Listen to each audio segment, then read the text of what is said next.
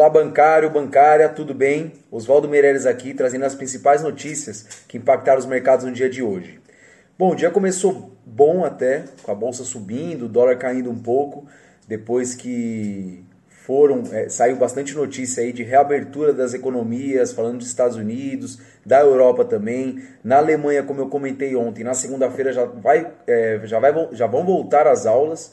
Isso então é um dado muito bacana, muito positivo. Eles estão tentando equilibrar aí a questão é, do risco da pandemia com, com a quarentena, né? Estão tentando chegar aí no meio termo e equilibrar como o, como o presidente também aqui do Brasil está tentando fazer, mas depois a gente entra aí no caso do Brasil. O que eu queria comentar com vocês hoje, que logo depois que, é, que, o, que o mercado deu essa respirada no começo do dia, ele acabou caindo, não caiu muito forte, caiu ali por volta de 1,5%, um pouco menos até, é, depois dos dados de desemprego dos Estados Unidos saírem é, logo pela manhã também, informando que mais 5 milhões e 200 mil americanos pediram aí é, é auxílio-desemprego. É, então isso já totalizam 22 milhões de americanos né, no último mês, né, é, somando aí os últimos 30 dias, o que dá uma taxa aí aproximadamente de 17% aí de desemprego na economia americana.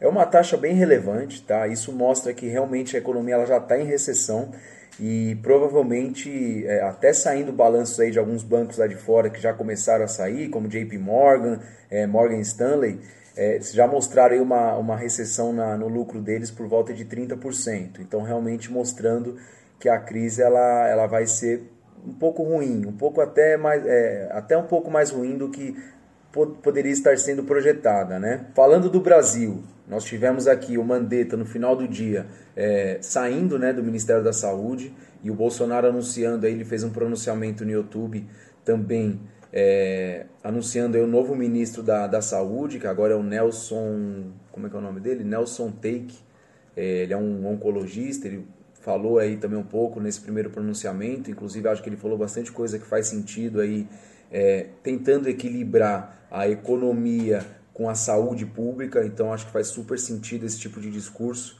É, ainda não deu para sentir o termômetro do mercado quanto a isso, que foi agora no final do dia, por volta das 5 e meia, 6 horas da tarde.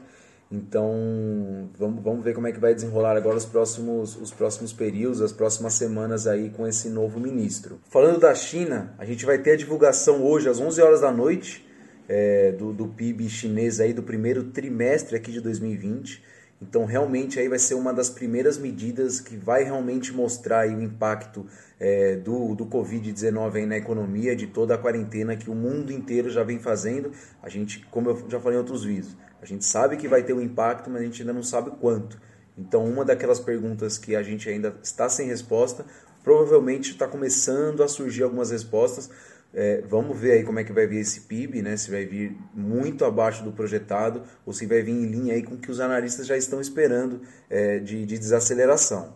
E o último dado que eu queria compartilhar com vocês é sobre o dólar. A gente teve mais um dia de alta aí com o dólar fechando a 5,25.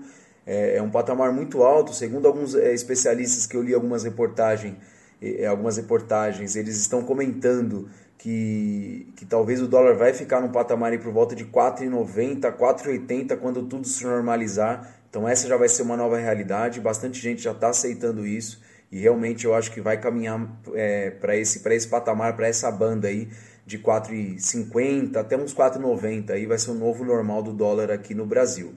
Bom, eu fico com as minhas contribuições por aqui. Vamos manter seguros. Um abraço a todos e até a próxima. Essa foi mais uma edição do Bank News, o jornal do bancário. Se esse vídeo e os nossos conteúdos estão fazendo sentido para você e te ajudando, compartilhe com o pessoal da sua agência, ajude a gente a atingir mais pessoas para que consigamos construir um mercado melhor. Nos comentários, seja no Spotify, Google Cast ou no YouTube, vocês vão ver as nossas redes sociais. Sigam você bancário, mandem suas perguntas e em breve vocês verão a revolução que faremos na sua carreira. Um grande abraço e uma excelente semana de negócios.